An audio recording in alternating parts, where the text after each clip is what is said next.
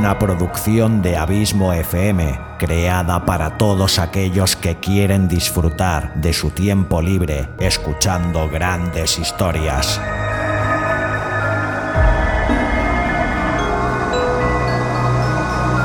Audiolibros y relatos.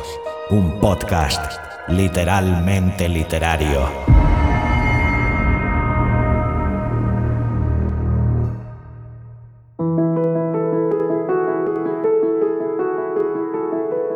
Hola, soy Xavi Villanueva. Bienvenida, bienvenido un día más a Audiolibros y Relatos, tu podcast de literatura de referencia y espero que también tu favorito. Capítulo 18 de esta sexta temporada, 208 en el cómputo total de este humilde programa literalmente literario.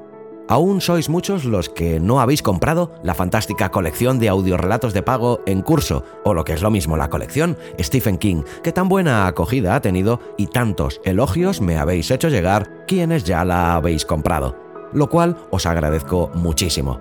Por ello, he pensado una manera diferente de promocionarla y de animarte a ti que todavía no la tienes a que la compres. Normalmente te hago los capítulos de promo, en los que te dejo con un amplio fragmento del relato en cuestión, como reclamo para que si te ha gustado el relato, pues puedas comprarlo en su totalidad si así lo desearas. Hoy te promociono la colección de pago de otra manera. Te voy a traer un relato del gran Stephen King y además íntegro, el relato entero. Eso sí, el capítulo es más acorde a la duración de los relatos que te traigo habitualmente a audiolibros y relatos, en este caso 35 minutos. Cuenta que los capítulos de pago son bastante más largos de esta duración, son el doble o prácticamente, entre 60 y 75 minutos, casi el doble de ración de Stephen King, por eso son de pago. Ya lo sabes, si compras la colección de audiorelatos premium de Stephen King, podrás disfrutar de 10 relatos de una hora o más de duración. La colección está aún en curso. La semana que viene precisamente se publicará el capítulo 5 de la colección que alcanza justo su ecuador. El resto de capítulos los irás recibiendo tan pronto se publiquen de forma automática, cada cuatro semanas. Y la colección se completará con su último capítulo a finales del mes de junio o a principios del mes de julio. En el rato de hoy, como en los de la colección, te he dejado con el lujo de que sea el propio King quien te haga la presentación del mismo, extraída de cada uno de esos relatos, algo que a King le gusta mucho hacer. De hecho, muchas veces esa pequeña introducción al relato es tan buena como el propio relato. Por eso, en la colección de pago y hoy como excepción, incluyo estas presentaciones del propio autor porque son pequeñas perlas en las que King te explica cosas súper interesantes del cuento en cuestión y de su creación o qué lo inspiró. El relato que te traigo hoy lleva por título Más allá. En este curioso cuento, el autor de Maine nos da una interesante versión de qué nos puede esperar tras la muerte. Un anciano banquero muere la tarde del 27 de septiembre del año 2012 ¿Qué le esperará al final del célebre pasillo de luz blanca? Para saber la respuesta, tendrás que escuchar este fantástico relato de este pedazo de autor que es Stephen King. Muchísimas gracias como siempre por tu fidelidad, tu constante apoyo y por hacerme sentir tan y tan feliz sabiendo que este podcast te gusta, te acompaña y te sirve de entretenimiento. Larga vida al podcasting y larga vida a la audioliteratura.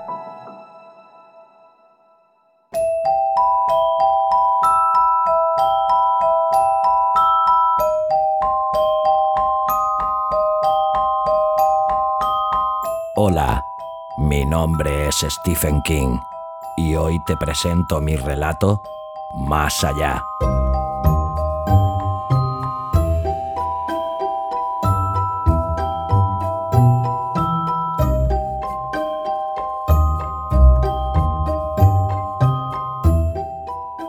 Creo que la mayoría de la gente tiende a meditar más sobre lo que vendrá a medida que envejece y como me acerco ya a los 70 años, por ese lado cumplo los requisitos. He abordado esta cuestión en varios de mis cuentos y al menos en una novela, Revival.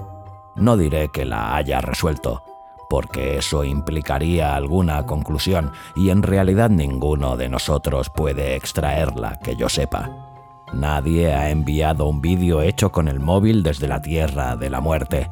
Existe la fe, por supuesto, y un auténtico mar de libros en torno a la idea de que el cielo es real, pero la fe es, por definición, creer sin pruebas.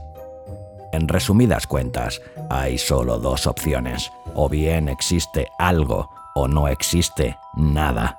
Si es esto último, caso cerrado. Si es lo primero, las posibilidades son innumerables y el cielo, el infierno, el purgatorio y la reencarnación encabezan la lista de éxitos del más allá.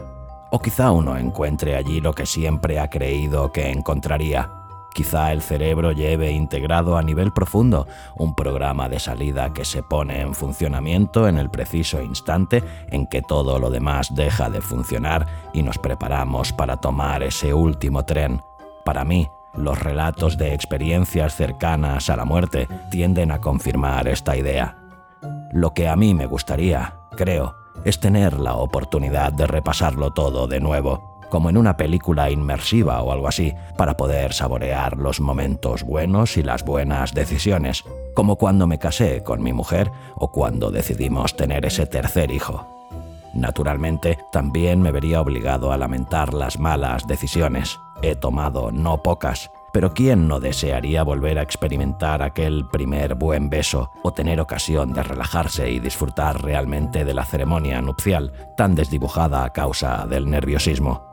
Este cuento no trata de esa reposición, no exactamente, pero reflexionar sobre esa posibilidad me llevó a escribir acerca del más allá de un hombre.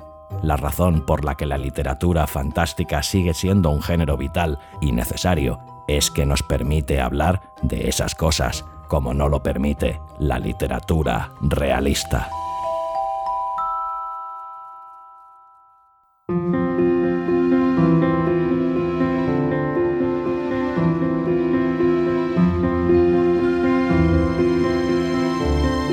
más allá.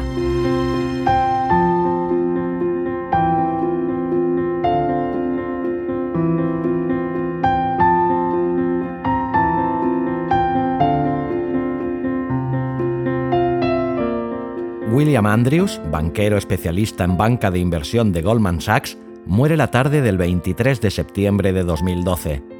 Es una muerte esperada. Su mujer y sus hijos adultos están junto a su lecho. Esa noche, cuando ella por fin se permite quedarse un rato a solas, apartada de la continua riada de familiares y visitantes que han acudido a dar el pésame, Lynn Andrews telefonea a su amiga más antigua que todavía vive en Milwaukee. Fue Sally Freeman quien le presentó a Bill, y si alguien merece saber cómo han sido los últimos 60 segundos de su matrimonio de 30 años, esa es Sally.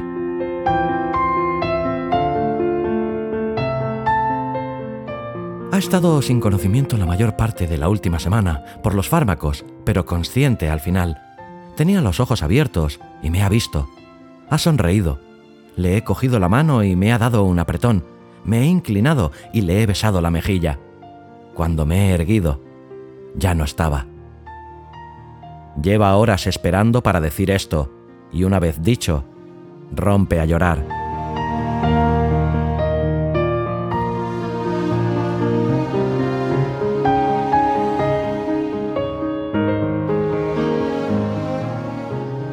Es natural que haya supuesto que la sonrisa iba dirigida a ella, pero se equivoca. Mientras Bill mira a su mujer y a sus tres hijos ya mayores, le parecen de una estatura inverosímil, criaturas de una buena salud angélica que habitan en un mundo que él ya abandona. Siente que el dolor con el que ha convivido durante los últimos 18 meses abandona su cuerpo. Se derrama como la inmundicia de un orinal. Por eso sonríe. Una vez desaparecido el dolor, es poco lo que queda. Siente el cuerpo tan liviano como una semilla de algodoncillo. Su mujer alarga el brazo desde su mundo alto y saludable y le coge la mano. Él se ha reservado una pizca de fuerza que ahora destina a apretarle los dedos. Ella se inclina. Va a besarle. Antes de que los labios de ella le toquen la piel, aparece un agujero en el centro de su visión. No es un agujero negro, sino blanco se expande y disipa el único mundo que ha conocido desde 1956, cuando nació en el pequeño hospital del condado de Hemingford, Nebraska.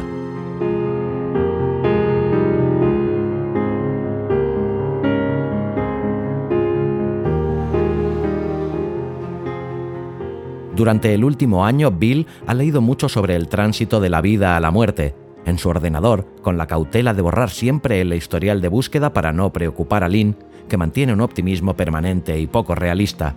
Y si bien casi todo se le antoja una sarta de tonterías, el fenómeno de la luz blanca, como se lo llama, es bastante verosímil. Para empezar, hay constancia de ello en todas las culturas. Por otro lado, tiene un asomo de credibilidad científica. Una teoría, según ha leído, postula que la luz blanca es resultado de la repentina interrupción de riego sanguíneo en el cerebro. Otra más elegante plantea que el cerebro realiza un último escaneo general en un esfuerzo para encontrar una experiencia comparable a la muerte. O puede que se trate solo de un artificio pirotécnico final. Sea cual sea la causa, Bill Andrews está experimentándolo ahora. La luz blanca disipa a su familia y la espaciosa habitación de la que los auxiliares de la funeraria pronto se llevarán su cuerpo exánime tapado con una sábana.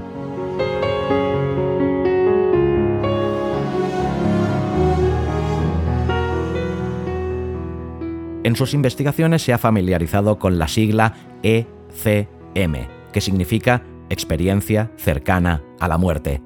En muchas de estas experiencias, la luz blanca se convierte en un túnel desde cuyo extremo hacen señas familiares ya fallecidos o amigos, o ángeles, o Jesús, o alguna otra deidad benévola. Bill no cuenta con que lo espere un comité de bienvenida, cuenta con que el artificio pirotécnico final, al desvanecerse, dé paso a la negrura del olvido, pero no es lo que ocurre.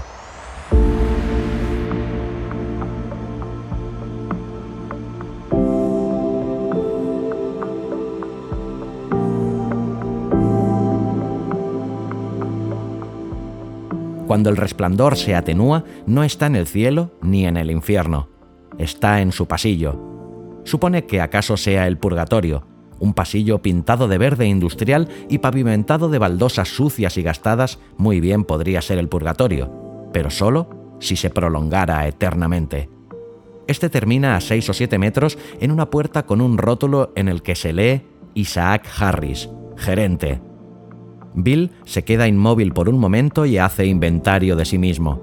Lleva el pijama con el que ha muerto, o al menos supone que ha muerto, va descalzo, pero no observa la menor señal del cáncer que primero saboreó su cuerpo y después lo devoró hasta reducirlo a piel y esqueleto.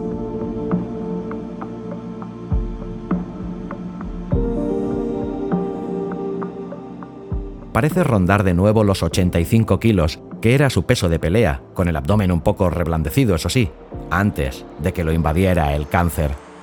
Se palpa las nalgas y los riñones. Las escaras han desaparecido. Bien. Respira hondo y expulsa el aire sin toser. Mejor aún. Avanza un poco por el pasillo.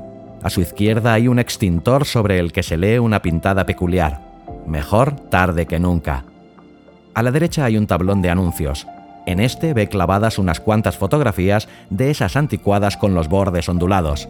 Encima, una pancarta escrita a mano reza Picnic de la empresa 1956. ¡Qué bien nos lo pasamos! Bill examina las fotografías en las que aparecen ejecutivos, secretarias, administrativos y una pandilla de niños corretones manchados de helado.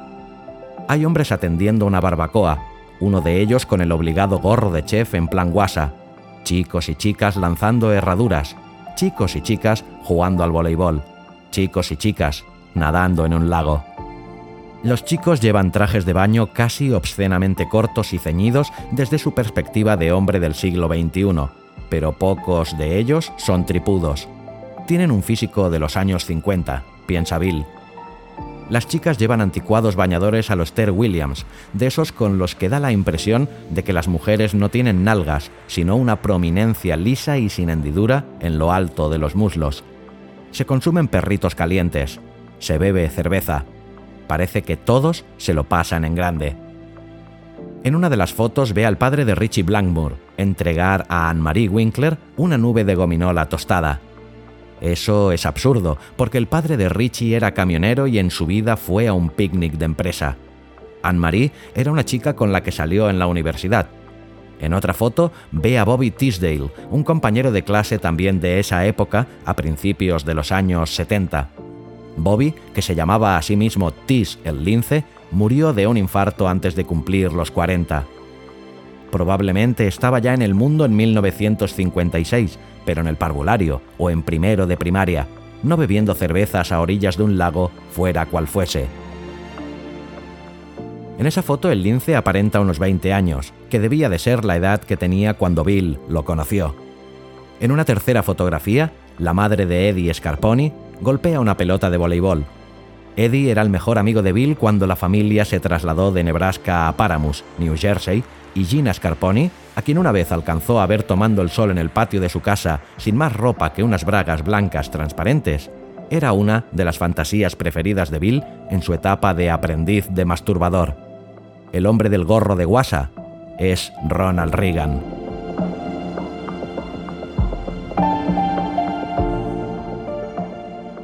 Bill mira de cerca, casi apretando la nariz contra la foto en blanco y negro, y no hay duda, el cuadragésimo presidente de Estados Unidos da vuelta a unas hamburguesas en el picnic de la empresa. Pero, ¿qué empresa? ¿Y dónde está ahora Bill exactamente? Su euforia por sentirse otra vez pleno y libre de dolor se desvanece. La sustituye una creciente sensación de desorientación y ansiedad. Ver a esas personas que conoce en las fotografías no tiene sentido y el hecho de no conocer a la mayoría de ellas le proporciona un mínimo consuelo en el mejor de los casos. Vuelve la vista y ve una escalera que asciende hacia otra puerta. En esta, escrito en grandes letras rojas, se lee cerrado. Eso no le deja más elección que el despacho del señor Isaac Harris. Bill se encamina hacia allí, vacila y llama a la puerta con los nudillos. Está abierto. Bill entra. De pie, junto a un escritorio abarrotado, hay un individuo con un pantalón holgado de cintura alta sujeto con tirantes. Tiene el pelo castaño, pegado al cráneo, peinado con raya en medio. Lleva gafas sin montura. Las paredes están cubiertas de facturas y de fotos de chicas ligeras de ropa, lo que recuerda a Bill la compañía de transportes en la que trabajaba el padre de Richie Blackmore. Fue allí unas cuantas veces con Richie y la oficina de logística ofrecía ese aspecto. Según el calendario de la pared, es marzo de 1911, lo cual no tiene más sentido que 1956.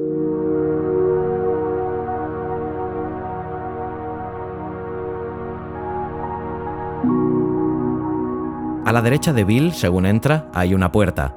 A su izquierda, otra. No hay ventanas, pero un tubo de cristal sale del techo y pende sobre un contenedor de lavandería. El contenedor está lleno de un montón de hojas amarillas que parecen más facturas, o acaso sean circulares.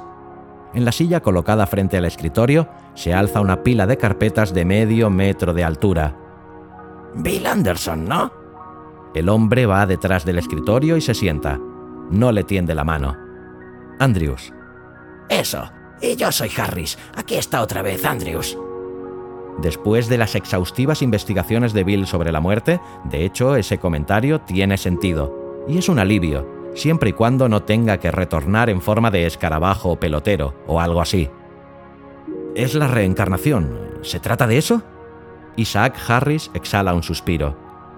Siempre pregunta lo mismo y yo siempre le doy la misma respuesta. En realidad no. Estoy muerto, ¿no? ¿Se siente muerto? No, pero he visto la luz blanca. Ah, sí, la famosa luz blanca. Estaba usted allí y ahora está aquí.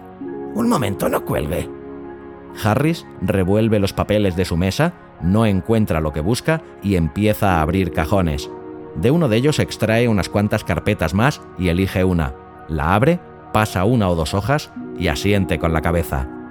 Solo para refrescarme un poco la memoria. Banca de inversión. A eso se dedica, ¿no? Sí. ¿Mujer y tres hijos? ¿Dos varones, una chica? Correcto. Disculpe, tengo unos 200 peregrinos. Cuesta no confundirse. Siempre me propongo ordenar estas carpetas de alguna manera, pero eso es trabajo para una secretaria, y como nunca me la han proporcionado... ¿Quién es? Ni idea. Todos los comunicados llegan a través del tubo. Lo golpetea. El tubo se mece y vuelve a quedar inmóvil. Funciona con aire comprimido. Es lo último. Bill coge las carpetas colocadas en la silla del cliente y enarcando las cejas mira al hombre sentado al otro lado del escritorio. Déjelas en el suelo, dice Harris. De momento habrá que conformarse con eso. Uno de estos días tengo que organizarme en serio, si es que hay días.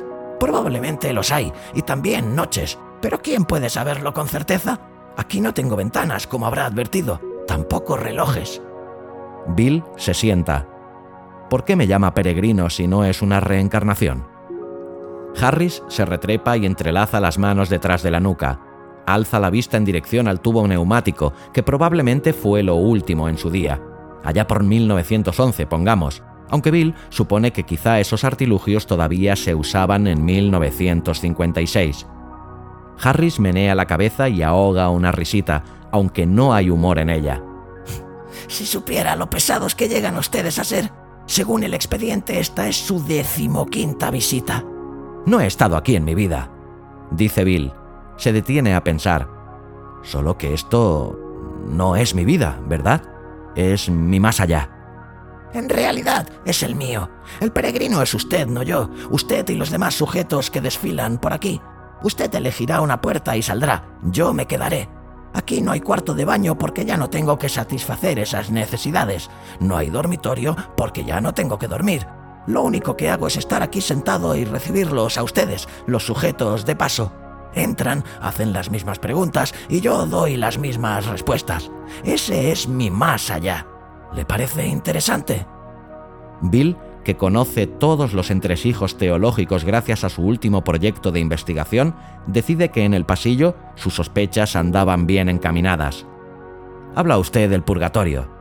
Ah, eso por descontado. Mi única duda es cuánto tiempo me quedaré. Me gustaría decirle que con el tiempo me volveré loco si no puedo seguir adelante, pero creo que para mí eso ya queda tan descartado como cagar o echar una siesta. Sé que mi nombre no le dice nada, pero ya hemos hablado antes de esto. No cada vez que usted se presenta, pero sí en varias ocasiones. Agita un brazo con brío suficiente para que algunas de las facturas clavadas en la pared se agiten. Esto es... o era... no sé qué tiempo es el correcto. Mi despacho terrenal. ¿En 1911? Exacto. Le preguntaría si sabe qué es un chemisier, Bill, pero como sé que no lo sabe, se lo diré yo. Una blusa, a principios de siglo, mi socio Max Blanc y yo teníamos un negocio que se llamaba Fábrica de Chemisier Triángulo. Un negocio lucrativo, pero las mujeres que trabajaban allí eran un latazo. Siempre andaban escabulléndose para fumar y peor aún, para afanar cosas que se metían en el bolso o debajo de la falda. Así que cerrábamos las puertas con llave para que no salieran durante sus turnos y las registrábamos al acabar. Para abreviar, un día la condenada fábrica se incendió. Max y yo logramos escapar subiendo a la azotea y bajando por la escalera de incendios. Muchas de las mujeres no tuvieron tanta suerte. Aunque seamos francos, hay que admitir que las culpas estaban muy repartidas. Fumar dentro de la fábrica estaba estrictamente prohibido, pero muchas lo hacían de todos modos y fue un cigarrillo la causa del incendio. Eso dijo el jefe de bomberos. Max y yo fuimos procesados por homicidio y absueltos.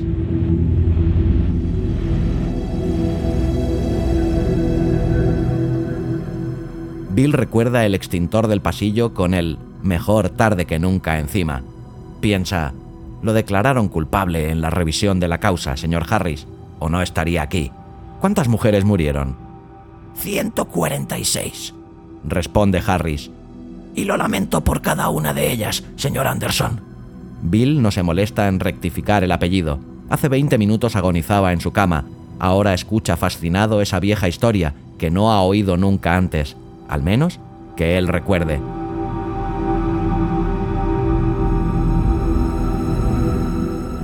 No mucho después de bajar Max y yo por la escalera de incendios, las mujeres se abalanzaron sobre ella. La condenada no soportó el peso.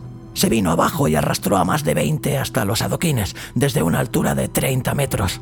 Murieron todas. Otras 40 se tiraron por las ventanas de las plantas octava y novena, algunas envueltas en llamas. También murieron todas.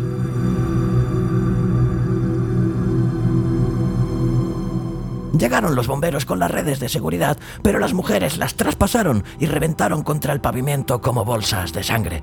Un espectáculo horrendo, señor Anderson. Horrendo. Otras saltaron por los fosos de los ascensores, pero la mayoría, sencillamente, se, se quemaron. Como el 11S, con menos víctimas. Eso dice usted siempre. Y usted está aquí. Sí, por cierto, a veces me pregunto cuántos hombres hay sentados en despachos como este. También mujeres. Estoy seguro de que hay mujeres.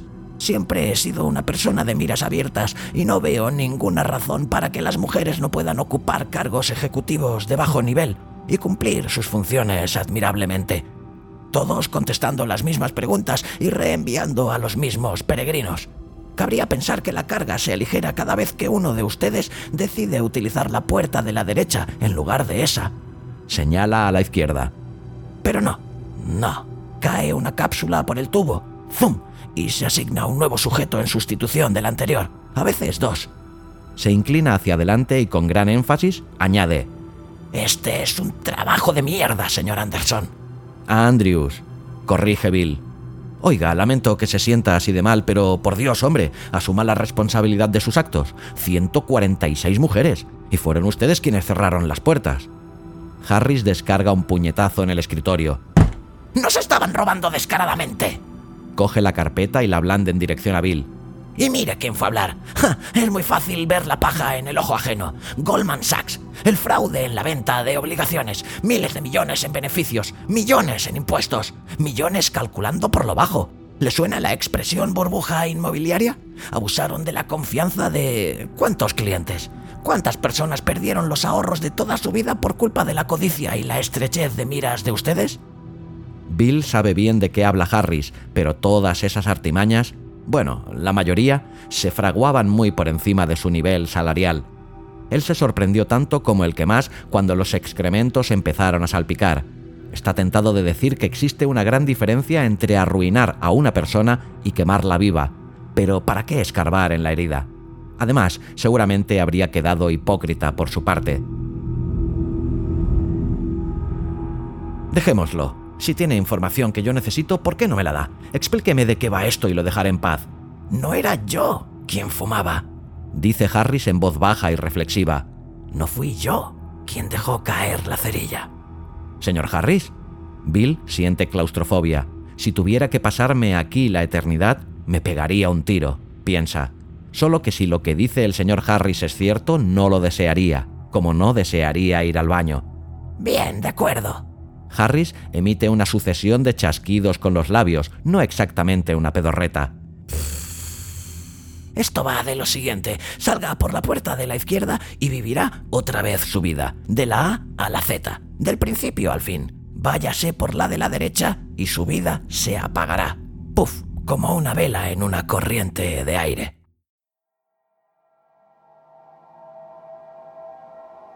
En un primer momento, Bill guarda silencio es incapaz de hablar y no sabe si puede dar crédito a sus oídos. Es demasiado bueno para ser verdad. Primero el pensamiento lo lleva a su hermano Mike y el accidente ocurrido cuando Mike tenía 8 años. Después a aquel ridículo hurto en una tienda cuando Bill tenía 17. Una tontería por pura diversión, pero habría sido un obstáculo en sus planes universitarios si su padre no hubiese intervenido y hablado con la persona indicada.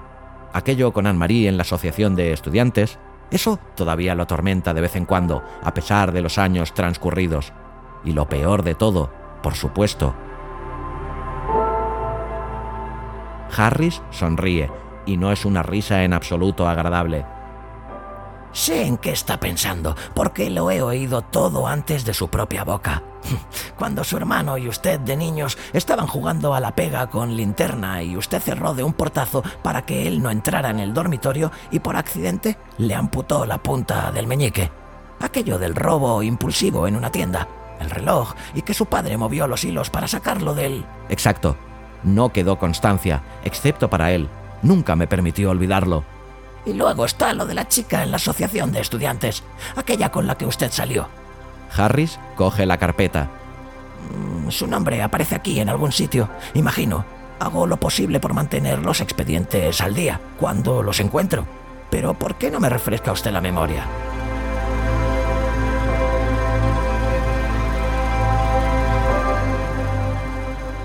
Anne-Marie Winkler. Bill Nota el calor en las mejillas. No fue una violación. No saque esa idea. Me rodeó con las piernas cuando me puse encima de ella, y si eso no es consentimiento, ya me dirá usted. ¿También rodeó con las piernas a los otros dos que vinieron después? No. Está tentado de decir Bill, pero al menos no le prendimos fuego. Y sin embargo, a veces se disponía a dar un golpe corto en el green del séptimo hoyo, o estaba trabajando en su taller de marquetería, o hablando con su hija, ahora estudiante universitaria, sobre su tesis, y se preguntaba dónde pararía ahora Anne-Marie, a qué se dedicaría, qué recuerda de aquella noche. La sonrisa de Harris se ensancha hasta convertirse en la expresión de complicidad de una burda charla entre fanfarrones. Puede que ese sea un trabajo de mierda, pero está claro que se lo pasa bien con algunas cosas. Veo que es una pregunta que prefiere no contestar, así que ¿por qué no pasamos a otra cosa? Está pensando en todo aquello que cambiará durante su próximo viaje en el carrusel cósmico. Esta vez no aplastará el dedo a su hermano con la puerta, ni intentará robar un reloj en las galerías Paramus. Fue en un centro comercial de New Jersey. Seguro que consta en su expediente. Harris sacude la carpeta como si espantara una mosca y continúa. La próxima vez se abstendrá de follarse a su acompañante semicomatosa, tendida en el sofá del sótano de la asociación estudiantil, y la más gorda. Pedirá ahora para una colonoscopia en lugar de aplazarlo, porque ha decidido, corríjame si me equivoco, que la indignidad de que le metan a uno una cámara por el culo es relativamente mejor que morir de cáncer de colon. Varias veces he estado a punto de contar a Lynn lo de la asociación de estudiantes. Dice Bill. Nunca he reunido el valor pero si tuviera la oportunidad, lo arreglaría. Por supuesto, si usted tuviera la oportunidad, ¿no dejaría abiertas las puertas de aquella fábrica? Claro que sí, pero no hay segundas oportunidades. Lamento decepcionarlo. No parece lamentarlo. Harris parece cansado. Harris parece aburrido. Harris también parece miserablemente triunfal. Señala la puerta situada a la izquierda de Bill. Utilice esa, como ha hecho en todas las ocasiones anteriores, y empiece de nuevo. Un bebé de tres kilos que abandona el útero de su madre en manos del médico. Lo meterán en un saco de dormir y lo llevarán a una granja del centro de Nebraska. Cuando su padre venda la granja en 1964, se trasladará a New Jersey. Allí le amputará la punta del meñique a su hermano jugando a la pega con linterna estudiará en el mismo instituto, elegirá las mismas asignaturas y sacará las mismas notas. Irá al Boston College y cometerá la misma semi-violación en el sótano de la misma asociación de estudiantes. Observará a los dos mismos miembros de la asociación aprovecharse sexualmente de Anne-Marie Winkler y aunque pensará que debería poner freno a lo que está ocurriendo, no reunirá la entereza moral necesaria para hacerlo. Tres años después, Conocerá a Lynn de Salvo y al cabo de dos años se casarán. Se dedicará a la misma profesión, tendrá los mismos amigos, experimentará la misma profunda desazón por algunas de las prácticas comerciales de su empresa y guardará el mismo silencio. El mismo médico lo instará a someterse a una colonoscopia cuando cumpla los 50 y usted prometerá, como hace siempre, que ya se ocupará de ese detalle. No lo hará y como consecuencia de eso morirá del mismo cáncer.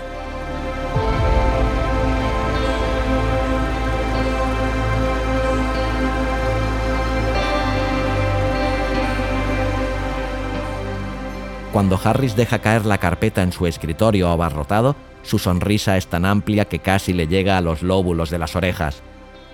Luego vendrá aquí y mantendremos esta misma conversación. Yo le aconsejaría que saliera por la otra puerta y acabara ya de una vez, pero naturalmente eso es decisión suya. Bill ha escuchado ese breve sermón con creciente desánimo. No recordaré nada. Nada. Nada, lo que se dice nada, no. Puede que se haya fijado en las fotos del pasillo. ¿El picnic de la empresa?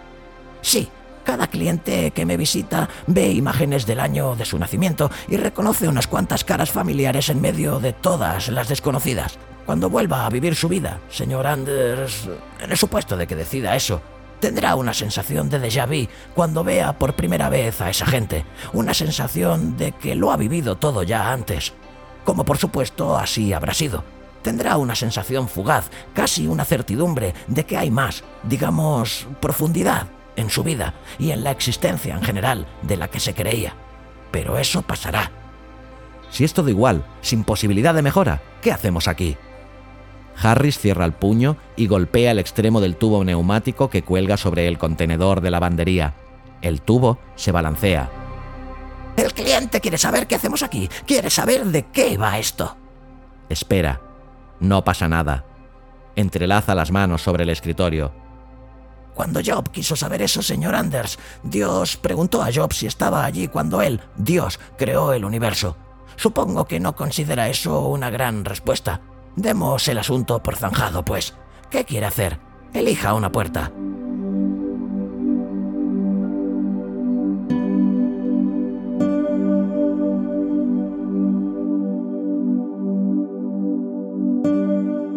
Bill está pensando en el cáncer, el dolor del cáncer, pasar otra vez por todo eso, solo que no recordaría haber pasado antes por eso. Está ese detalle. En el supuesto de que Isaac Harris esté diciéndole la verdad. Ni un solo recuerdo, ni un solo cambio. ¿Está usted seguro? ¿Cómo puede estarlo? Porque la conversación es siempre la misma, señor Anderson, cada vez, y con todos ustedes. Me llamo Andrews. Espeta y ambos se sorprenden.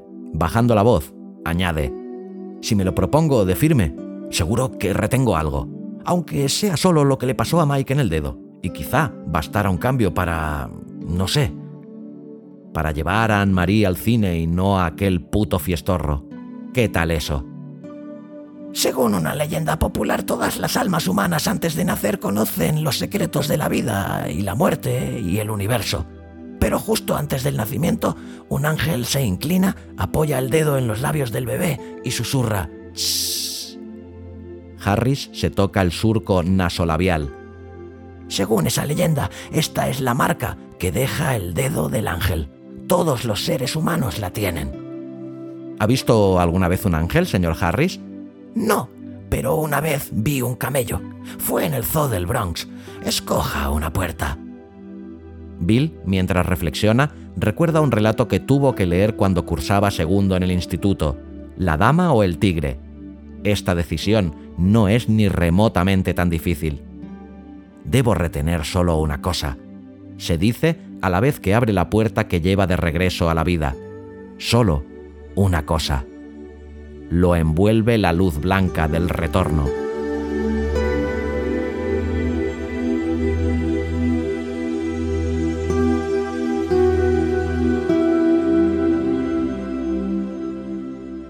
El médico, que se distanciará del Partido Republicano y votará por Adlai Stevenson en otoño, cosa de la que su mujer nunca debe enterarse, se inclina hacia adelante doblando la cintura como un camarero que muestra una bandeja y vuelve a erguirse con un bebé desnudo sujeto por los tobillos. Le da un azote seco y empieza el llanto. Es niño, señora Andrews, y está sano. Anuncia. Parece que ronda los tres kilos. Enhorabuena. La señora Andrews coge el bebé, besa sus mejillas y su frente húmeda. Le pondrán William por su abuelo paterno. Cuando llegue el siglo XXI, aún no habrá cumplido los 50 años. La idea da vértigo. En los brazos no solo sostiene una nueva vida, sino un universo de posibilidades. Nada, piensa, podría ser más maravilloso.